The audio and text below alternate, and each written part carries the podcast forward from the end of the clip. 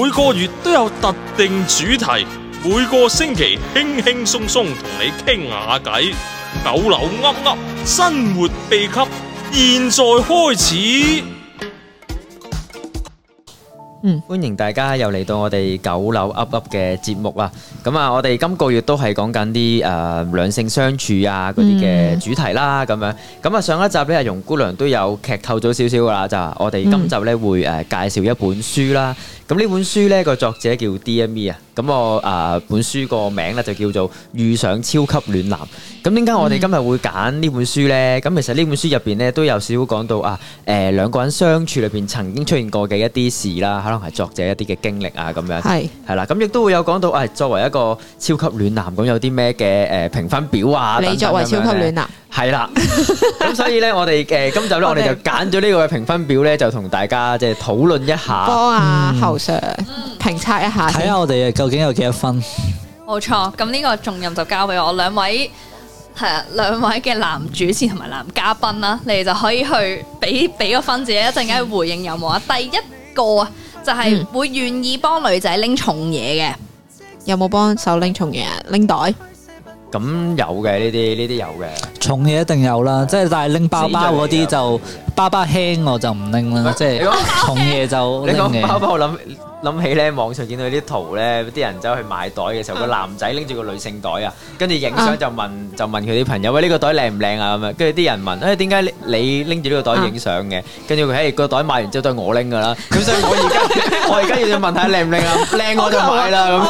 我琴日先至睇到一個漫畫咧，即係台灣嘅漫畫咧，講話有個爸爸咧日操夜操機喎。佢話其實佢操機都係為咗幫個女拎 Elsa 書包咯。哦好窩心啊！嗯好 sweet 啊嗱，我係覺得啊點解呢一個會喺評分表之一，應該就係睇下有冇去關心另一半啊，係啊，嗯所以呢個都係好嘅。呢個會嘅第二點呢個會就係願意為女朋友下廚啊。願意就願意，不過我唔識煮啫，即係我最多咪煮個公仔麵咁樣呢啲哦咯。咁你都願意我都會願意嘅冇乜所謂喎，同埋即係我我煮過先，有嘅，有煮過嘅。唔係我都會願意，同埋我都好。即係我願意煮，唔代表我即係覺得自己煮得好好，但係我個心態係覺得我可以為你付出咯。即係我煮嘢食嘅時候，啊你咁識講嘢嘅，真係講得㗎，好真講得係好真真係啊！我我嗯同個意心態係咁。好，我都俾我先生一分。都有。第三就係呢個嗱，呢個我覺得好 minor 嗱，我本人睇都覺得未必會做。食飯嘅時候會幫個女仔嗰對筷子外賣筷子去除啲木屑。啊哦，即係拍拍，即係削削咁樣樣。咁仔細啊，講到呢個都都都會有做喎，一時時咯，咁咁啱睇下邊個拎起對筷子咯，拎起即係我我係我拎起對筷子，咁咪整完俾佢咯，咁佢拎先嘅，咁咪佢整咯。或者係咪誒有陣時未必係木筷子噶嘛？可能係啲誒會重用嗰啲，會幫佢抹一抹、浸一浸係水咯，或者嗰洗碗啲。嗰啲係啊飲茶會嗰啲唔算會唔幫人算咧？洗碗嗰啲？哦，可能都算啩。我覺得嗰啲都 OK，係啦，冇理由一定外賣筷都子噶嘛。其實我覺得都會，但係又唔會話好刻意咯。即係好似啱啱侯 Sir 講，誒、我咁啱做開咪做開咯，佢咁啱做咪佢咁啱做咯，冇話特別刻意咯。啊唔係因為我就諗到可能係我自己拎咗對筷子，咁你又無端端拎走我對筷子，我就覺得好 佢阻住我食飯啊啦。搞笑， 我就覺得真係畫面有啲奇怪，唔好太係啦。刻意係啊，第四個咧就係主動接機送機會拎行李箱，係咪一齊去先？係咪一齊去算？ 呢咁當佢唔係啦，主動接機送機。係咯咁我又冇冇去接機送機喎。你話行李箱，咁我冇去就唔會有拎。行 行李箱咧，其實即係同啱啱第一點一樣係咯係咯咯，即我都係覺得重嘢咯，即係你正常佢好重你都會拎，佢一個袋仔咁樣係你唔幫佢拎啦，係咯嗯。但係接唔接機送唔送機，我我覺得都未必，即係你問我，我覺得未必。我都覺得唔係太。同埋我覺得我伴侶都唔想好似好嘥時間又嘥錢，係咯，係啊到時花係咁咯時間入去機場，同埋咁去旅行嘅時候，通常我都翻工啊嘛，即係佢去旅行嘅時候，我都翻工，又好難去送機係接機嘅啱。好，跟住第五個，我覺得呢個好啊，呢、個呢、個就係出街嘅時候咧，會俾女仔企喺呢個街道嘅內邊啊，保護女仔唔好俾車或者行人撞到。呢個我會喎，呢個就我都嗱，John Sir 個微唔係喎笑好，我我我唔係我都會啊，因為我最近先同我即係伴侶講，我話即係你行馬路嘅時候最好行即係車嘅，即係總之人有有對你嘅你嘅側邊係有人最接近車咯。咁我平時都係咁樣行 咯。系撞都撞佢先。但係咧，我我我點解我微笑咧？係因為我估唔到原來，因為呢樣嘢我淨係以為淨係得唔多人有咁嘅 concept，但係估唔唔到會原來有啊，。好多人都會咁樣做。係哦咯，我。男朋友都會咁做。 即係永遠唔好最近車，因為你知有時即係風濕佢一踩油 咁啊，有機會撞到啊 嘛。係咯，陳愛夫堅啊你講呢個司機，司機啊，呢個計分嘅重點係你我會嘅，我會究嘅，竟有冇保護另一佢嘅半？意識係有啦嘅有嘅有嘅冇錯呢個意識係重點。有係嘅。啊，下一個就係、例如自己計住分，我冇幫你計啊。入 lift 或者入門口嘅時候，即係誒、呃可能去商場嗯開門嘅時候，行快兩步，幫個女仔開定門先。呢啊個都會，呢啲實會啦係嘛。唔係喎，我冇乜哇喎 哎。阿侯 Sir，你唔係咩好拉到我標準咁高先。你你講到自己好似咩微叫笑社會咁啊唔樣。係係喎咯，你知唔知我成日都俾我伴侶，我我會行先過佢嘅，但係我行完之後係推一推，淨係攝多個人出去，跟住佢成日話 我咯，你可唔可以幫我推開啲啊咁樣咯？即係我一開門咧，你唔會開晒噶嘛，好重噶嘛，你一開開我一攝自己攝走咗。我係唔係啊你做咩攝走咗啊？你係唔咯幫佢開門啦我咁其樣。咁其實我應該冇呢個幫佢開門嘅心。我係頂住道門俾佢過咗先，但係有陣時咧好煩嘅，因為咧誒佢又唔想有時我開先咧，變咗咧大家好似要跑車咁啊鬥快，鬥快行前就開門啦。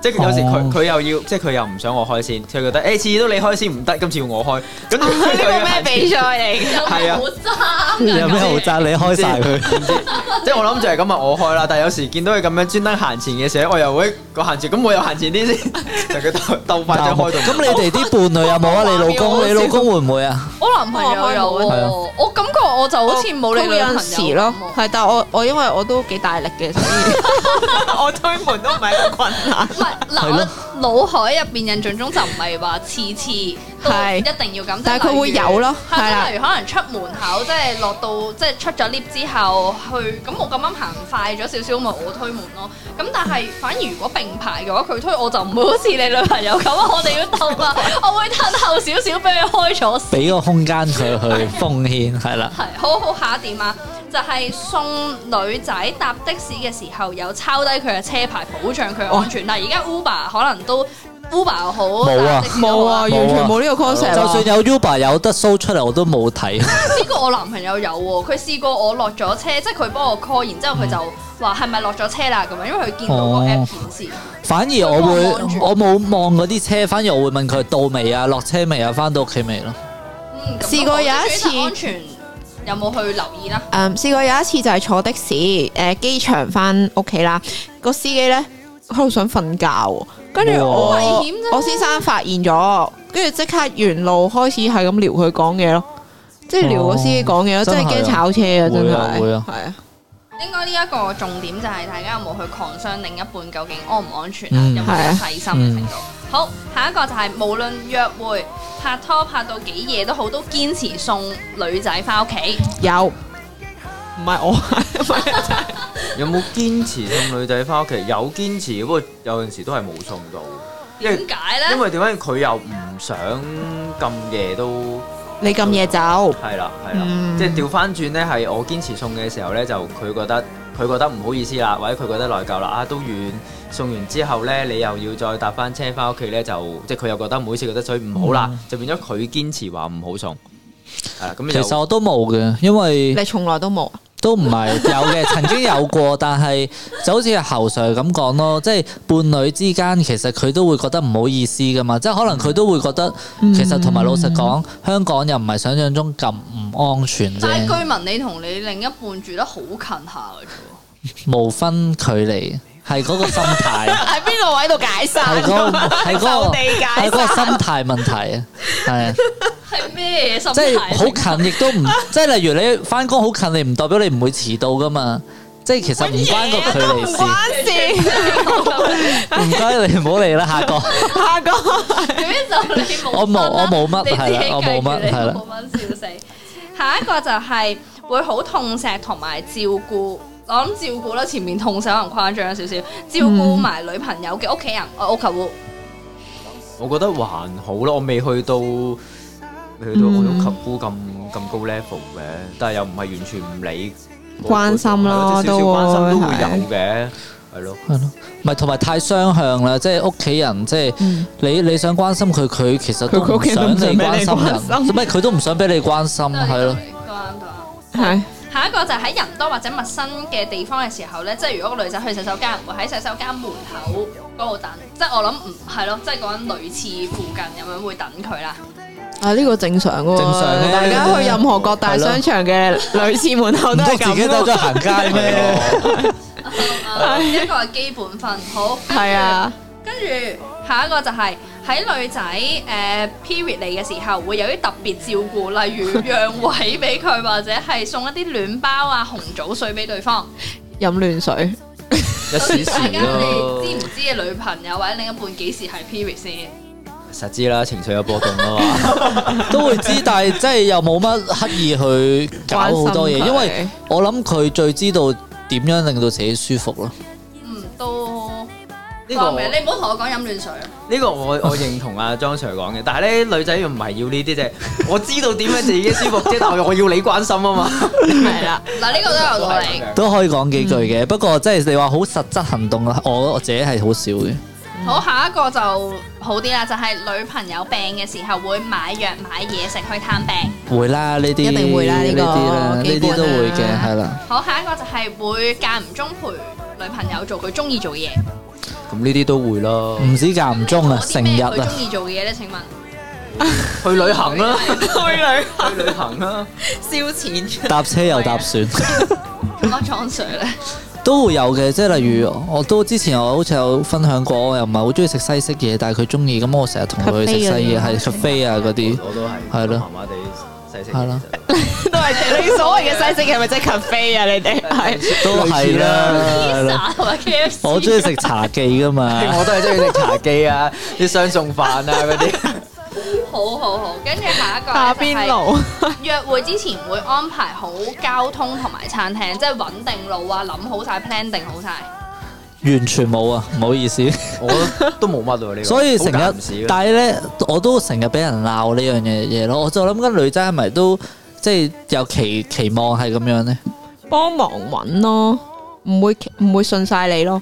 因為對方信唔過，唔係，不過我我同意容姑娘嘅，即係其實就算我有時揾咧，我有時即係佢見到佢就係嬲咧，我揾咧十間咧 band 足十間嘅，但係咧我覺 得咧佢都係在乎你有冇努力咯，即係例如佢揾經嘅時候，啱啊你唔係打機咯，係啦。嗱嗯啱啊。但嗯係你啊揾咗十間佢十 band 㗎，我都試過，即係你 band 講。先嗱，我覺得有時其實都好睇個女朋友係咩 type 嘅，好似我咁樣咧，我係係比較清楚，例如餐廳咁樣，我我諗嗯晒，因為我好知道自己想食乜，我就唔係嗰種冇所謂嗰啲嚟嘅，又或者冇所謂我都會話日本菜或者可能係俾個大範係啦，圍，總之唔食邊幾樣啊嗯咁樣，咁我就唔係好使佢對方聽。有啲人唔中意話事啊嘛，咁所以如果兩個都企咗喺度，你又唔諗嘅話，咁嗰下就會煩。可能如果 plan 好就會嗯覺得嗯咁有計劃嘅咁 樣。嗯，我下一個就係間唔中會製造浪漫同埋小驚喜啊！冇乜喎呢個真係。冇冇乜 啊，我都冇乜啊，我都即冇係乜嗰。啲小驚係咪啊？可能行行過見到啲乜好似幾靚或唔者係就好似我哋之前上嗰幾集有講啊過嘅嘢，我哋都冇乜呢啲，都儀式感又好低啊，浪漫亦都唔係好浪但漫係。頭先侯 Sir 講嗰種會見到嗰樣嘢知佢中意會買俾佢，我覺得呢個都係好好噶咯咁唔多見到嘅又真 係，真係間唔時見到咁樣嗰啲嘅啫。話中意啲有幾罕有啊？喎。係咯，有幾 罕有啊？個罕有係我少出街喎，冇嘢好講。下一 條而家網購噶，下啊一條就係係記得女朋友嘅喜好同埋小習 慣。喂呢個正常啦，呢個基呢本啲唔記啦。得死罪嚟。係咯，都有嘅呢啲。咁你哋試下各講一個對方嘅喜好 啊！啱啱你講咗，我即刻諗，但係我即時食西食諗嘢唔嗰到。有冇啲，搞錯又唔係啊，因為有已經融入咗生活啦。食 cafe 我喉上你講，咪諗佢中意啲咩咯，即係啲咩咩卡通啊、咩公仔啊嗰啲咯。都好啊！你諗到未啊，莊 Sir？喜好或者小習慣，未啊？你冇份啊係係你忽略人哋感受啦。好，下一個就係女朋友着短裙嘅時候，如果甩鞋帶，你會幫佢綁。嗱，即係我諗佢係建基於，因為佢着短裙啊嘛，咁所以如果佢烏低身綁鞋帶就有會機走會光嗯係啦走光，咁所以就會幫佢綁啦個出發點。或者佢唔方便嘅時候，嗱，呢實質情況冇試過，但係咧類似嘅嘢，即係例如佢着衫，佢要除件冷衫，咁會有機會露腰嗰啲，會幫佢扯一哦扯。係即係我估相關嘅都會做嘅哦，但都細心係嘅你話綁鞋帶，我覺得唔一定事實綁鞋上帶嘅有係啲奇怪嘅，即係所以我佢男朋友會幫我綁鞋帶。咁啊咪你綁得衰啫。喂我 試過係。綁得衰我嘅覺得話我有啲試過有奇一怪咯排係綁得你衰啦，問行後十水咧後步水就你會唔甩會咯。幫人綁跟住後我帶老公最後忍唔住佢幫我綁咯。我我覺得我真係未必綁，有啲核未必會幫有啲奇怪幫人買大即係唔係？如果佢真係唔方便嘅，咁就冇乜所謂。但係如如果果佢自己都 OK 咁，做咩我無端端要幫係咯幫鞋帶？你就算着迷你短裙，佢都可以去啲即係。或者佢扶一扶你咯，你綁鞋帶嘅時候，呢個得唔得咧？係係啦，冇咁冇咁冇咁誇張，係咪啊？我我承認我係綁得衰嘅，所以可能因為咁所以我男朋友會幫我綁鞋帶。好，下一個就係識得珍惜同埋感激另一半嘅付出。一定啦，呢啲又係死罪嚟嘅點解你講到個個都係死罪嘅咧？後我啊另一生半。啊喎。哇！你試 下所以後來最後咪就係得出佢是一個暖男我咯。尾二一個 啦嚇，尾二一個攞分位就係成日都有帶紙巾嘅，食完飯會俾女朋友抹嘴，係睇好戲會俾佢有抹啊有啊眼淚。有啊有啊，都有帶嘅，但係呢個習慣我自己習慣啫，係其實就唔係係咯俾對方，係 咯，自己都要習做慣即係長期都有啊。咪就係一個衞生意識最後一個啦，呢個都重要，我覺得就係食飯唔會玩電話。哦，呢冇個唔會啦咁，我哋雙方都唔會嘅，即係食唔飯係計你女朋友啊，計你喂啊即，係你唔會玩電話咪？係我唔會玩電話，就算哦同女朋友食飯，佢都唔佢都唔會。我哋又會喎，因為我哋雙方都會，有乜所謂？會呢個會咩啊其實係會玩電話相處嗰種玩電話咧，唔係嗰種長，即係成餐飯都玩電話，但係有時真係無聊撳幾下電話。跟住睇到好笑嘢就會分享俾你係咯但睇係。大部分時間都係交流嘅，即係唔會嗯靜默食晚餐咁樣嘅，好咁嗱，二十條就齊備啦。你計咗自己有幾 唔多記得 咗計，係大約咯。 即係我覺得我係超過一半嘅，分？哇！你咁樣粗略計算，粗略你 超過一半係基本啦嘛。我都覺得佢係有過一半嘅。係應咯該頭先佢有好多個都同意嘅。係過我我覺得我覺得有六七個係唔得咯，其餘有十係啊二三個應該得嘅，我諗我你咪食咖咖啡嗰啡，啲啊嘛。係 咯，即係我我自己心裏面有七個度啦，七六七個唔得，咁個評分準則係點啊？六七個如如果果係一至五分咧，就係叫做暖包；六至十分咧就叫做暖腦；暖十腦一至十五分咧就係暖男啦。如果係十六至到二十分咧，就係超級暖男。估唔到我都係暖 男，你最多介乎於暖爐同暖男之間。 我即應該係十係點暖五男，分嘅。咁都好啊，咁咁都係兩，我都我都贊成兩位男社工係暖男嚟嘅，係啦不。過啱講，就算佢哋唔完全符合呢個標準咧，都可以係女朋友心目中嘅暖男。你翻去問下佢啦，佢嘅答案先至係最終答都係案，即係最最有權威性。係大家各位誒、嗯聽到呢、一個呢一集呢、個標準嘅女聽眾或者男聽眾，自己都可以玩下，睇下你隔離嗰個係暖包、暖腦、暖男定係超級暖男 係啦。咁我哋今個星期呢，就介紹咗呢一本《遇上超級暖男》呢一本書俾大家啦，大家亦都可以上網揾下，揾揾到呢本書嘅，應該都仲有得揾到個 source 嘅， 係啦咁啊。咁啊，我哋下個月再同大家見面啦，拜拜。拜拜係。愛你非要第一不可。Yeah，我愛你愛到高手，全都輸給我。找好知己有我，找好歸宿有我，平時害羞的我，求第一欣賞你我，心